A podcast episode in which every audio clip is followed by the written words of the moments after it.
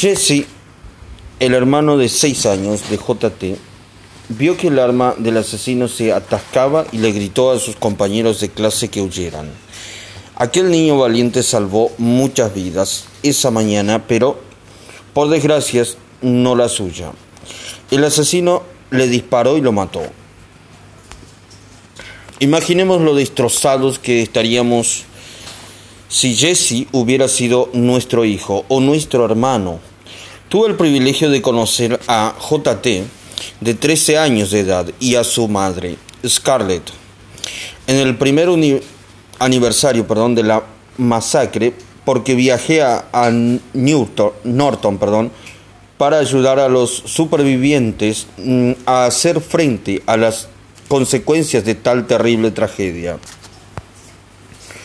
Como suponía, muchas de aquellas familias estaban deshechas, pero quedé asombrado cuando JT me dijo que su dolor y sufrimiento se habían transformado gracias a unos extraordinarios huérfanos eh, ruandeses a los que había conocido. Estos niños se habían enterado de la muerte de, del hermano de JT y quisieron ponerse en contacto con él desde la otra punta del planeta para transmitirle un mensaje de salvación.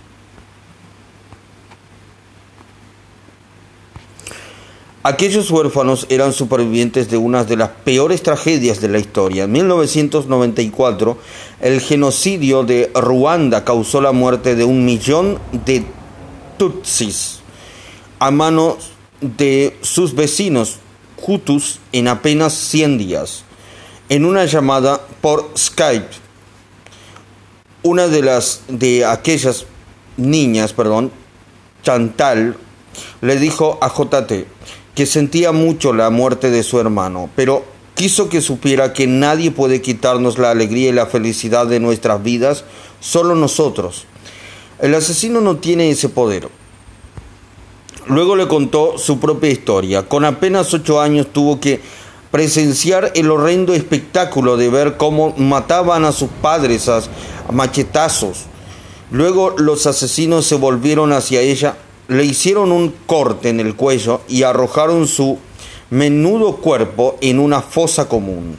Sepultada bajo tierra, sangrando profundamente y aterrorizada, pero decidida a sobrevivir. Chantal Salió de aquella fosa poco profunda y buscó la libertad en las montañas que rodeaban la aldea.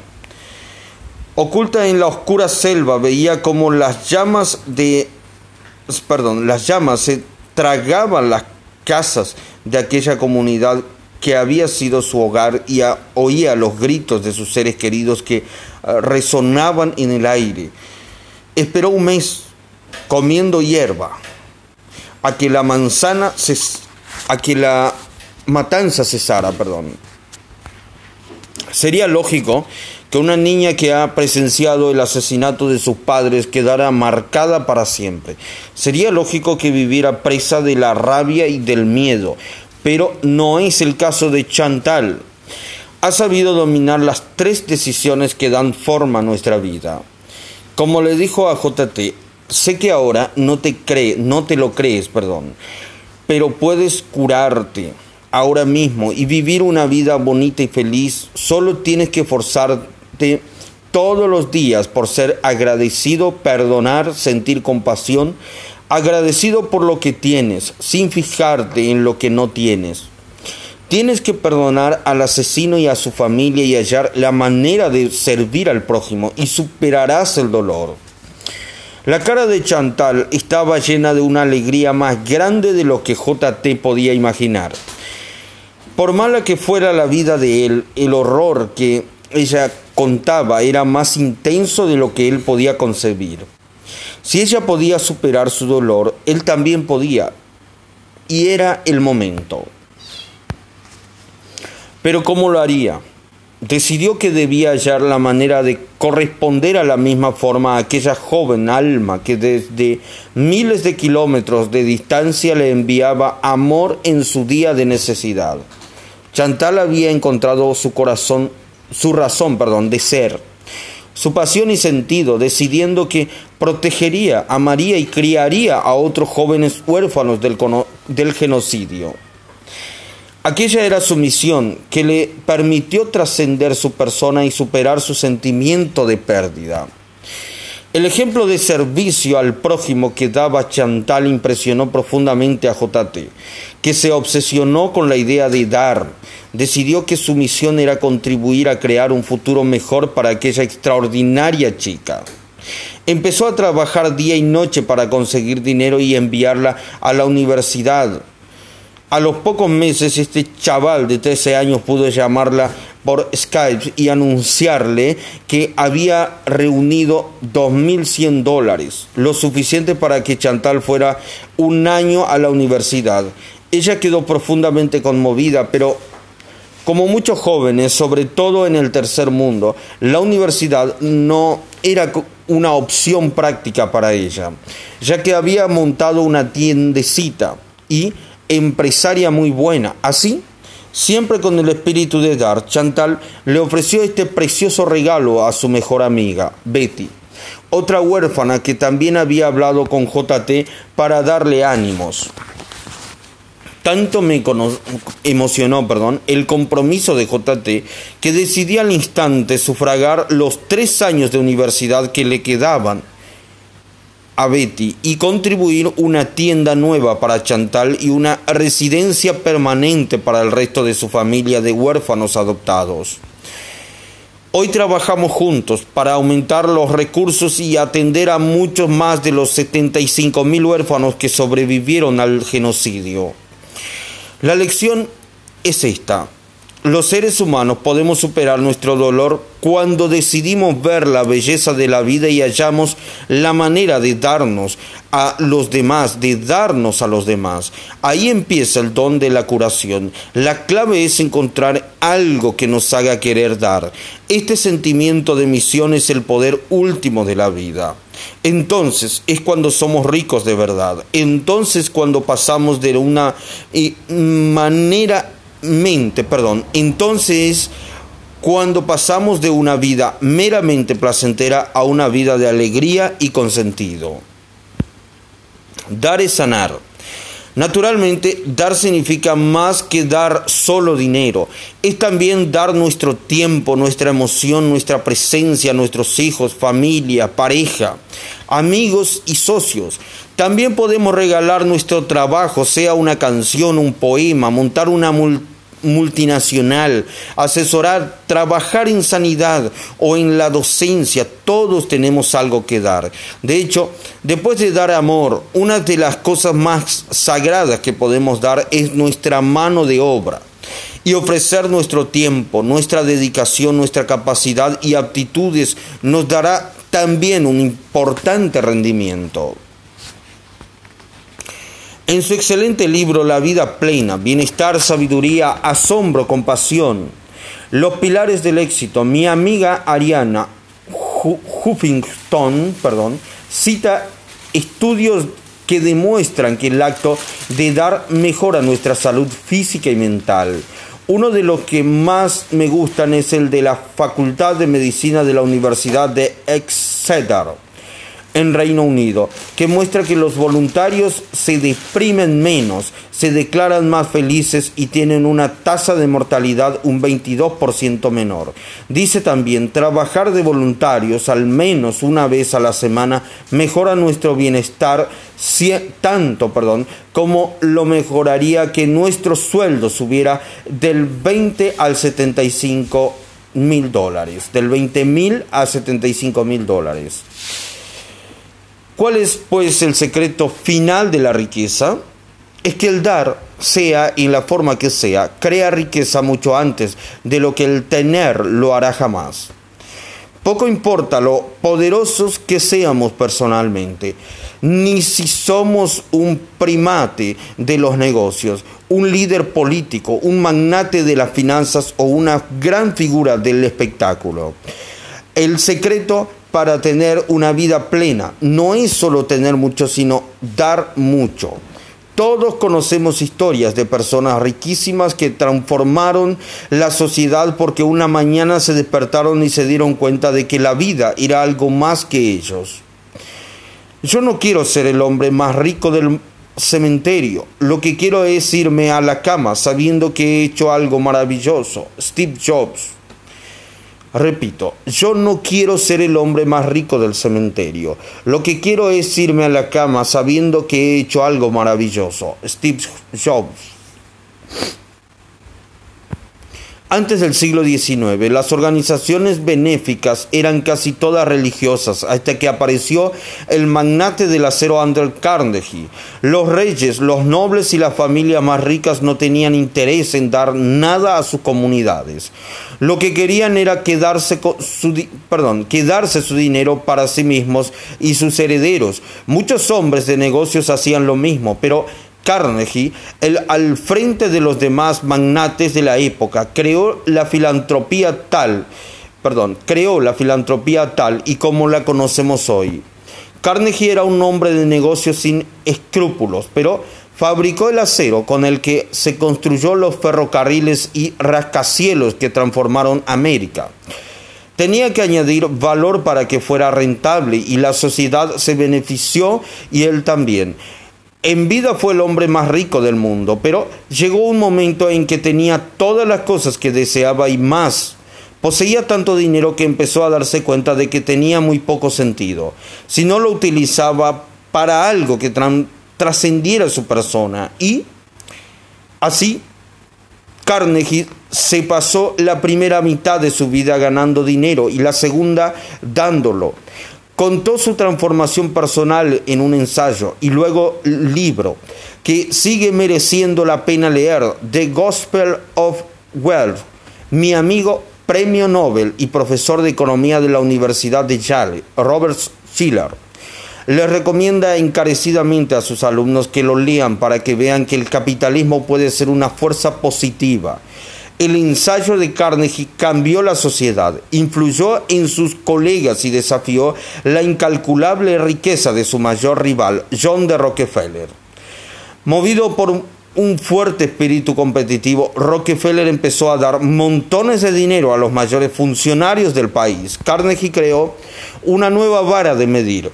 Se tenía se sentía, perdón, importante no por el que se tenía, sino por lo que se daba. Su interés era la educación. A lo largo de su vida, sus donaciones permitieron duplicar el número de bibliotecas de Estados Unidos y contribuyeron mucho al desarrollo y al capital intelectual de nuestra sociedad antes de la llegada de Internet. Nuestro amigo Hugh Fleming fue un moderno Carnegie que dio casi toda su fortuna, 7.500 millones de dólares, con la diferencia de que él se lo tuvo callado, perdón, se lo tuvo callado hasta hace poco. Cuando conocí a Chuck tenía 83 años y vivía los últimos días de su vida. Le costaba hablar mucho rato seguido, pero en su presencia se experimenta algo más profundo de las palabras. En su presencia se siente el poder de una vida bien vivida. Eso se ve en la alegría de sus ojos, en la sonrisa que siempre tiene en la boca, en la amabilidad que emana de su corazón. Chuck Fenney, Fenney, perdón, por su parte, inspiró a otra generación. Muchos dicen que Ted Turner renovó esta forma de filantropía a gran escala cuando donó mil millones de dólares a las Naciones Unidas. Desde entonces Bill Gates y Warren Buffett han unido su fuerza para crear el Living Plate eh, con idea con idea, perdón, de que los ricos del mundo se comprometan a dar al menos la mitad de sus fortunas a organizaciones benéficas. La última vez que se contó perdón, la última vez que se contó se había apuntado 120 millonarios, incluyendo algunos de los que aparecen en este libro, como Ray Dalio, Deb Bones Pickens, Sarah Blackley, Carl Icahn y Paul Tudor Jones. Véanse en la página http 2.2 barra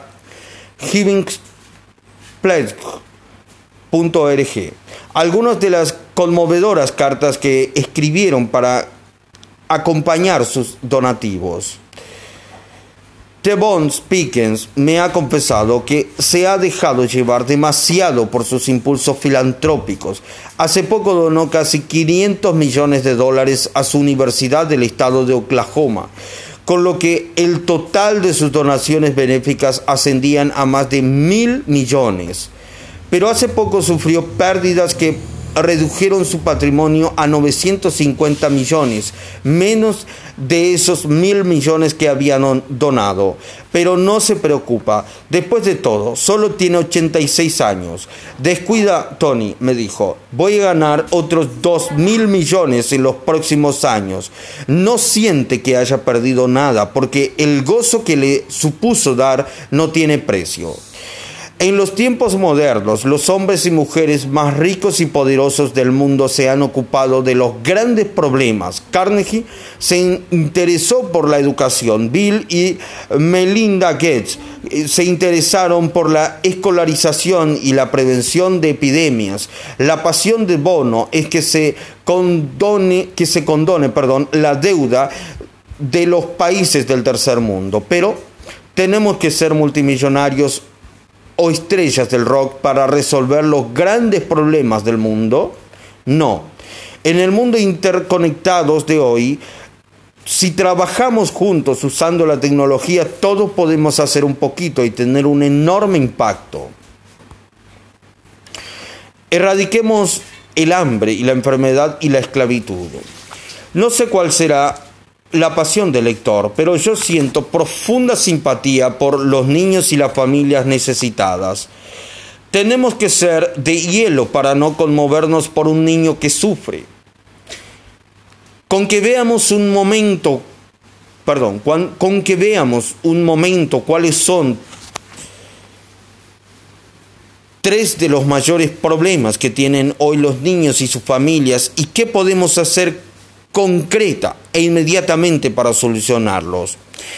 El primero es el hambre. ¿Cuántos niños creen, el lector, que se van a la cama con hambre en el país más rico del mundo?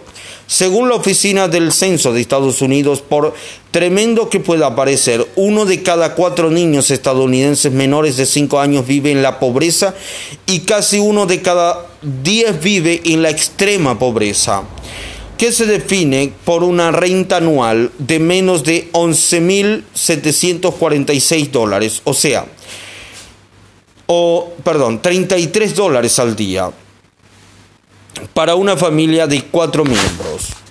50 millones de estadounidenses, incluyendo casi 17 millones de niños, viven en hogares alimentariamente inseguros. Hogares como Holberg de la coalición Against Unhard de Nueva York. Le dijo a Teresa Riley en el programa de televisión Mojars y Company que no tienen suficiente dinero para comprar regularmente la comida que necesitan, que racionan los alimentos y se saltan comidas, y en los que los padres dejan de comer para alimentar a sus hijos. Al mismo tiempo, el Congreso ha recordado, eh, ha recortado, perdón, 8.700 millones de dólares del programa de ayudas alimentarias, lo que equivale a suprimir las comidas de más de una semana al mes para medio millón de familias estadounidenses. Yo viví uno de esos hogares, yo viví, perdón, en uno de esos hogares. Mi familia era una de esas familias. De ahí me vine me viene, perdón, la pasión por contribuir en este ámbito. Sé que no son solo estadísticas, son seres humanos que sufren. Ya le he contado al lector cómo me cambió la vida un día de acción de gracias cuando tenía 11 años. Repito, no fue que me dieran comida lo que cambió mi vida, sino que un desconocido se preocupara. Aquel simple acto tuvo un efecto exponencial he seguido haciendo ese favor a otros y alimentando a 42 millones en los últimos 38 años. Lo bueno es que para hacer frente a este enorme problema no esperé a poder hacerlo a gran escala, no esperé a ser rico, empecé desde el primer momento con lo poco que tenía. Al principio tuve que hacer un esfuerzo financiero para alimentar a solo dos familias, para luego me sentí para luego, perdón, me sentí inspirado y dupliqué mi objetivo, alimentar a cuatro. Al año siguiente fueron ocho y al siguiente dieciséis. Conforme mis empresas y mi influencia crecían, fueron un millón al año y luego dos millones. Lo que invertimos perdón, en dar se comporta como el interés compuesto y rinde mucho más. No tengo palabras para describir el privilegio que supone estar en una situación que hoy por hoy me permite donar 50 millones de comidas, que llegan a más de 100 millones gracias a la participación del lector y de otros. Yo era la persona a la que había que alimentar y ahora, a base de gracia y entrega, tengo el honor de alimentar a otros y de multiplicar eh, el bien que nos hicieron a mí y a mi familia. No hay nada como el poder del alma humana apasionada. El cuidar de los demás me apasionó. Y lo mismo hicieron los libros. Los libros me transportaron de un mundo de limitaciones a un mundo de posibilidades, porque me permitieron entrar en la mente de, los, de sus autores, que ya habían cambiado su vida. En la misma tradición me dirigí a mis editores, Simón y Schuster, y les dije que no solo quería alimentar cuerpos, sino también mentes. Se han unido a esta misión y donan mi libro Notes from a Friend que escribí para ayudar a las personas en apuros a cambiar su vida con consejos prácticos estrategias e historias motivadoras para corresponder a la inversión que el lector ha hecho en este libro. Mi editor se compromete a dar un ejemplo de Notes from Afrien a una persona necesitada a través de mis socios de la organización benéfica Fieldings America, que es el banco de alimentos más grande del país y está considerado la organización más efectiva a la hora de alimentar a vagabundos. Pero ahora quisiera pedirle al lector que considerara la posibilidad de asociarse conmigo para poder seguir haciendo estas buenas obras los próximos años.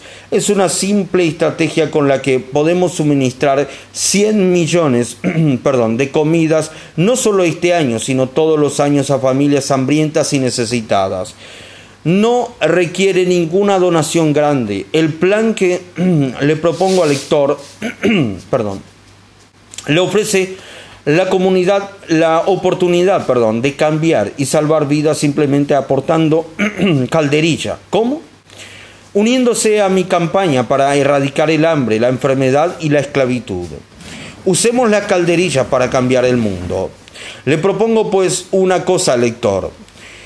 Lo que con este libro quería era ayudarlo a que entendiera las diferencias y tuviera los conocimientos y las habilidades y un plan que le permitieran tener una seguridad, una seguridad, perdón, independencia y libertad financieras durante duraderas, perdón, para él y para su familia. Me obsesiona la idea de añadir más valor a nuestra vida del que podamos imaginar con un libro.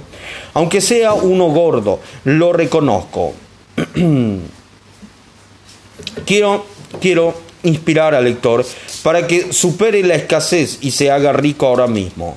Y eso ocurrirá cuando empiece a dar con alegría en el corazón, sea cual sea su situación financiera, no porque se sienta culpable o porque lo crea un deber, sino porque el dar lo emocione. Según la Oficina de Estadísticas Laborales del Departamento de Trabajo de Estados Unidos, 124 millones de familias estadounidenses gastan una media de 2.604 dólares anuales en entretenimiento, lo que representa más del 320 mil millones de dólares al año. Imaginemos lo que sería si solo una parte de ese dinero se destinara a resolver problemas tan difíciles como el hambre el tráfico de seres humanos, el acceso a agua limpia. En Estados Unidos, con un solo dólar pueden suministrarse 10 comidas a personas menesterosas. Imaginemos lo que sería dar 100 mil millones de comidas al año. Eso supone poco más de 10 millones de dólares. Solo el 00 3, 34 perdón, por ciento de lo que gastamos en entretenimiento. No es nada, es la calderilla del país. Por eso me, me, asocié perdón, con algunas de las grandes mentes de los negocios y del marketing, como Bob Caruso, capitalista social y ex socio, gerente y director de operaciones de uno de los 100 fondos de inversión de alto riesgo más grandes del mundo, Bright Capital Management. Y mi querido amigo Mac Benioff, perdón, filántropo fundador y consejero delegado de Salesforce.com, para crear la tecnología que permita al lector usar esos céntimos para salvar vidas.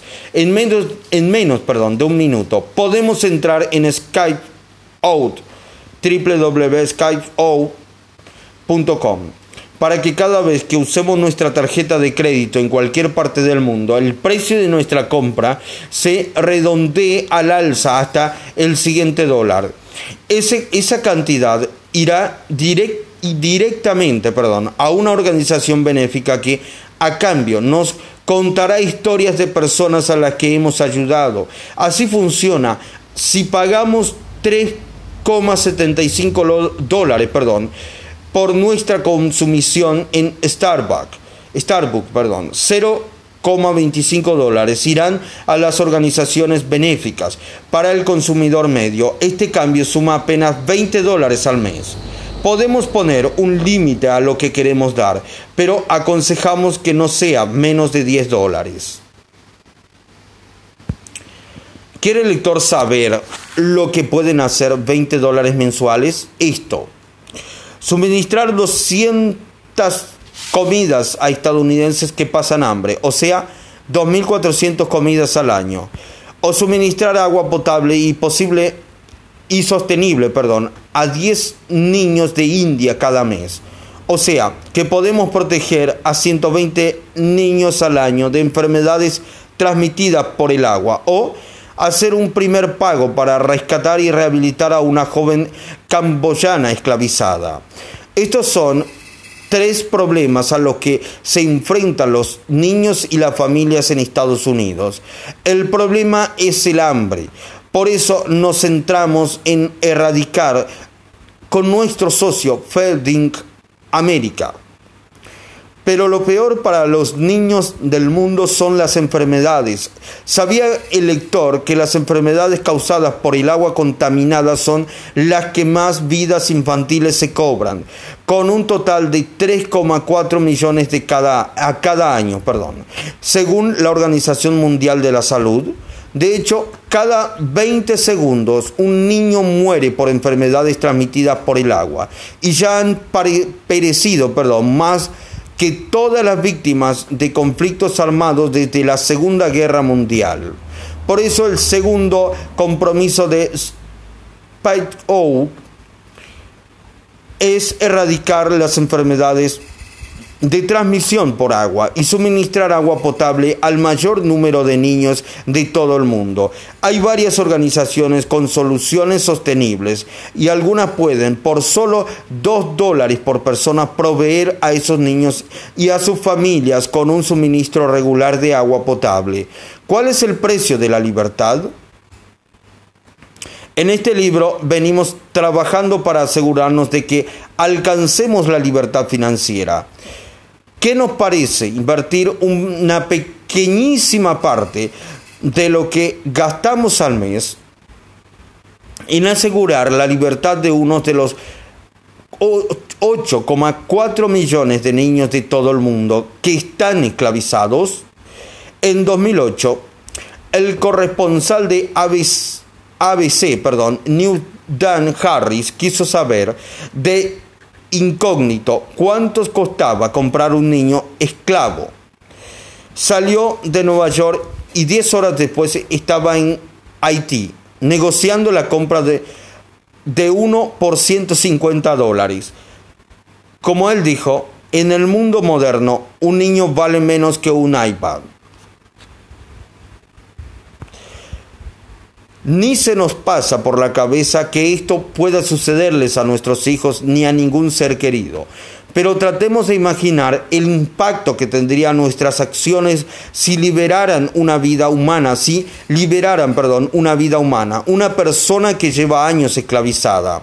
No hay palabras, repito. Podemos saber que mientras dormimos nuestra contribución ayuda a quienes libran esta batalla todos los días. ¿Cómo nos enfrentamos pues a estos enormes retos? Todos juntos y poco a poco. Este año los lectores, unos cuantos amigos y yo vamos a alimentar a 100 millones de personas. Pero ¿no sería increíble alimentar a 100 millones de personas todos los años y de una manera sostenible, suministro de agua, suministro agua potable a 100 mil personas al día en India, en una de mis, eh, en uno, perdón, perdón, es una de mis pasiones. ¿No sería maravilloso que todos juntos la suministráramos a 3 millones de personas al día y cada vez a más? ¿O que liberáramos a 5 mil niños esclavos y les costeáramos perdón, la educación y una vida saludable? Todo esto lo podemos hacer 100 mil personas. Cree mi fundación para que esta obra pudiera crecer en proporción geométrica. Si en una década o más llegáramos al millón de miembros, podríamos suministrar mil millones de comidas al año, agua potable a 30 millones de personas y liberar de la esclavitud a 50 mil niños. Estas cifras serían magníficas, pero en verdad, ya salvar la vida de un niño merecería todo el esfuerzo. ¿Con qué? ¿Cómo lo ve el lector? La mayoría sobreestimamos lo que podemos hacer con un año, pero muchas veces subestimamos lo que podemos hacer en una década o dos.